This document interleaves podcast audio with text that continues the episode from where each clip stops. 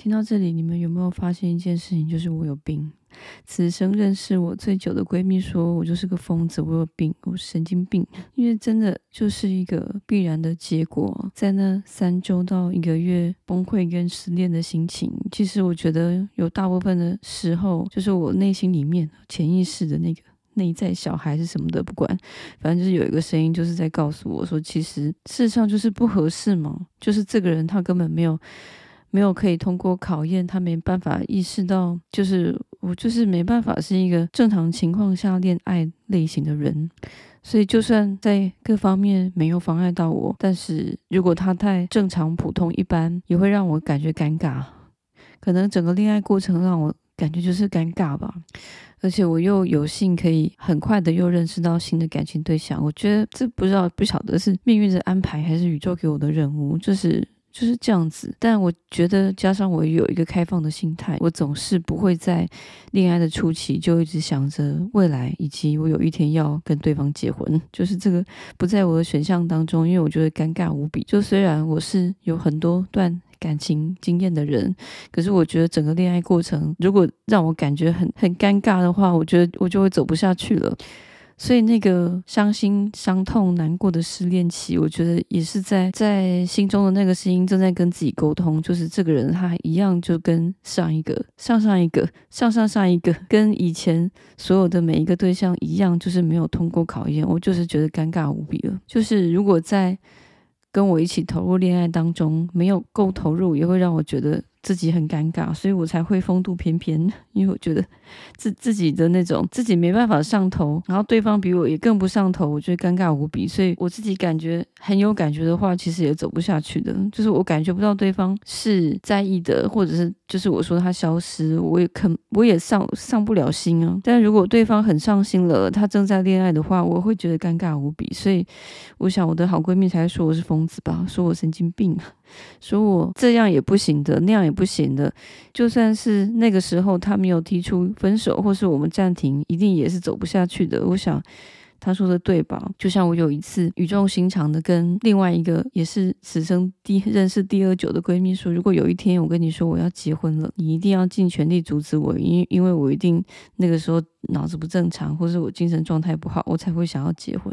因为我觉得我最终就是就是我自己的问题吧，就缠上我的人也是不行的，不和我恋爱的人也是不行的，那太过理性的人我也是不行的，因为会太像朋友了。我试过了，相信我，应该什么类型都试过了。每个星座的人我都试过了，所以跟我一样的人，我觉得我可以跟他当朋友。我是真的有试着跟我觉得相处起来很不错的男生约会过，但是我试过了，就是一直没办法。最后我们两个后来聊天 聊到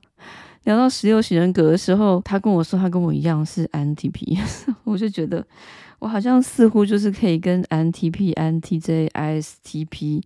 ISTJ，反正就是。这一类型的人格的人当朋友，我会欣赏他们，可是就是没有恋爱中的那种热切的感觉，所以几乎就是直到我那个时候已经要离开巴黎了吧，我真的就是在我的笔记本上写下，我真的想要离开人群，我想要到人烟罕至的地方独自的居住，因为我觉得似乎就是算了吧，所以我觉得每一次的。失恋的在那里痛哭，最后的清醒也是自己的内心的那个声音再次告诉自己说：“你看吧，所以你现在难过完了，不就这个人也也是没有什么好好这么难过的吧？就是一副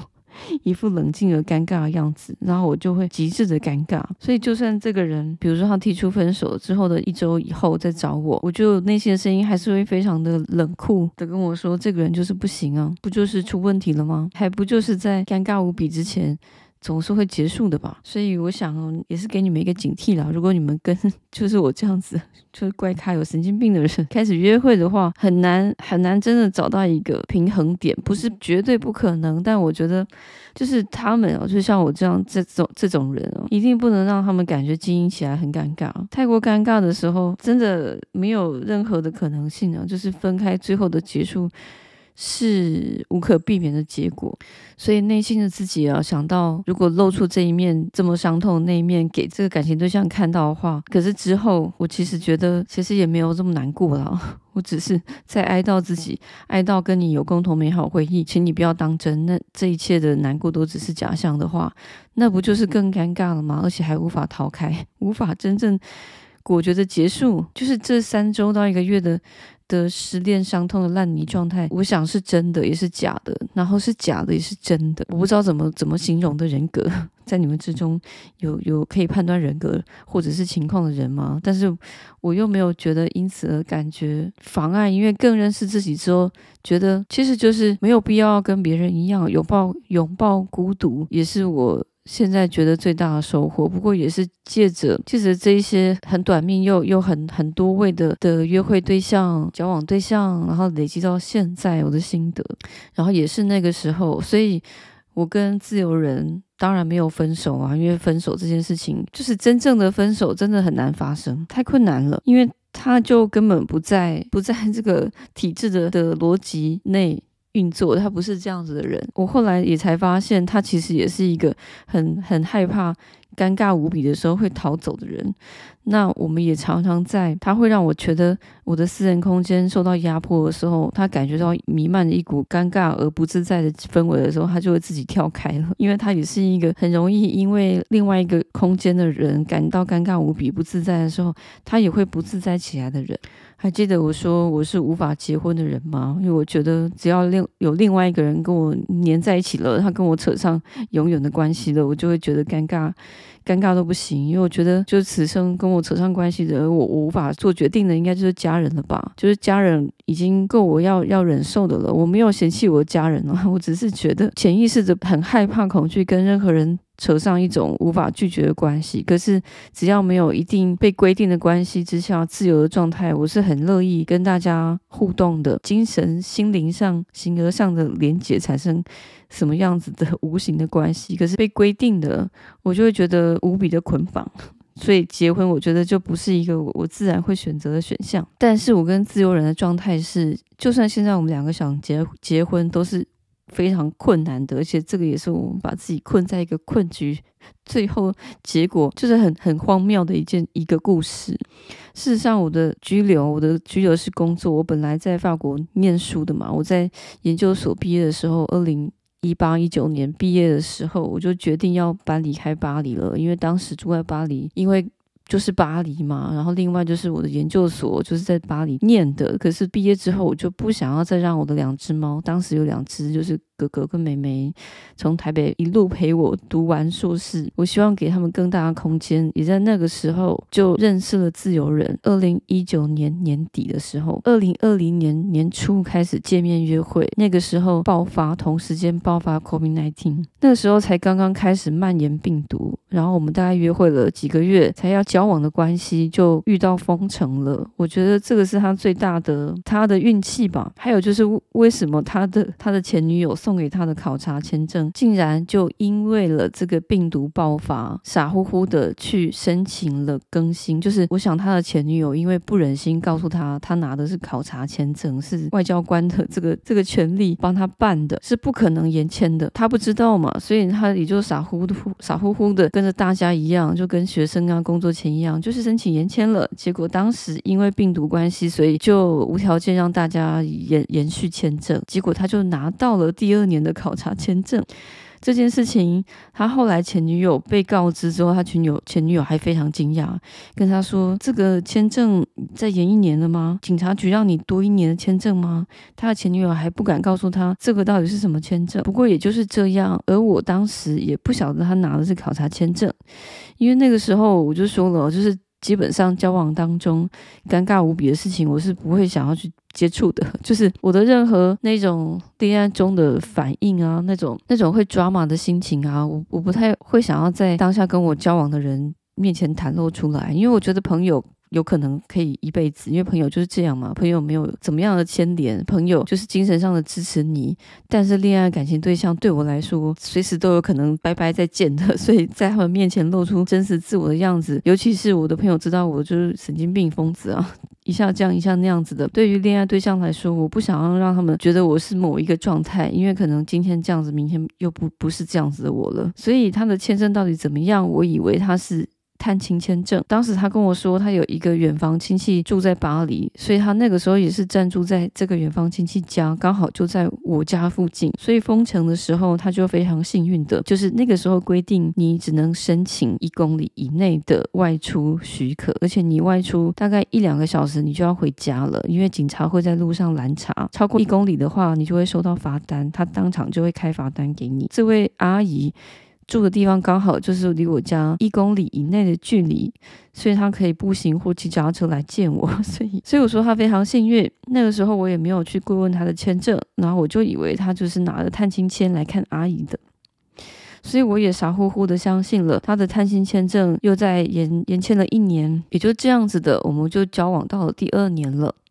但问题在于，他无法真正的工作，就像其他人找工作一样，因为他的参访的签证、考察签证是不允许工作的。虽然我那时候还没有意识到，其实就不是探亲签证，因为探亲签证一般是可以工作的。不过一切一切大环境就是现实条件，就是我们正在封城，我们正在被政府管束着，我们正在没办法像以往那样过着自由自在的日子，并且什么样的身份、什么样的工作。当那那个时候都不再是重点的时候，重点在于自由啊、民生啊、口罩够不够用啊、会不会被传染病毒啊、到底什么时候可以出门啊、每天要关在家里啊的时候，其实身份地位是一点都不重要的。所以我想他非常幸运，就是那个时候他拥有的一些技能，就是别人别人没办法被凸显的。那个时候我几乎因为一方面很希望搬离巴黎，一方面我觉得非常的窒息，因为没办法出门，两只猫关在家里，觉得一片灰暗，没有希望。他他跟我提议要不要一起搬到南法，因为我有跟他说，我希望可以到宽敞的地方，有院子的，很多大自然的，有动物的自然的地方。他说那就是南法了。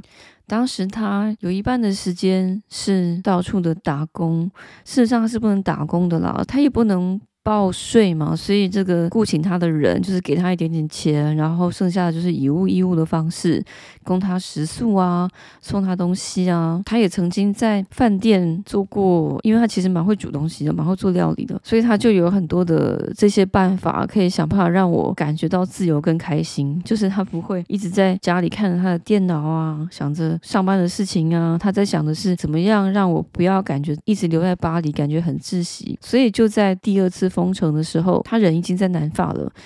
他说要搭火车到南法跟他会合，他会开车去接我。车子呢是他跟他的雇主借的，借了台车。然后他就跟我提议说，反正他那个时期就是在采橄榄，大概一两周会在这个橄榄园。采完这个橄榄园会移动到别的橄榄园，但是在每一个乡村间移动都会是在南法。然后他跟我提议公班移动的时候，我就可以跟他一起换宿，我就可以有不同的心情、不同的风景。我还是可以做我的工作，我还是可以画我的画啊，拍我的影片啊，做我的个人占卜。反正就是我还是做我自己生活中的步调。当时的猫就交给朋友照顾，然后我就跟他真的在南方移动了封城的一个多月的时间，同时间我也到处的找房子、看房子，不晓得什么时候可以找到适合我从巴黎搬离开的房子。反正那个时候，我只感觉到，就是如果说夸张一点，如果世界末日的话，固定的工作没有很重要，固定的薪水真的没有很重要。怎么样去当下能够开心起来，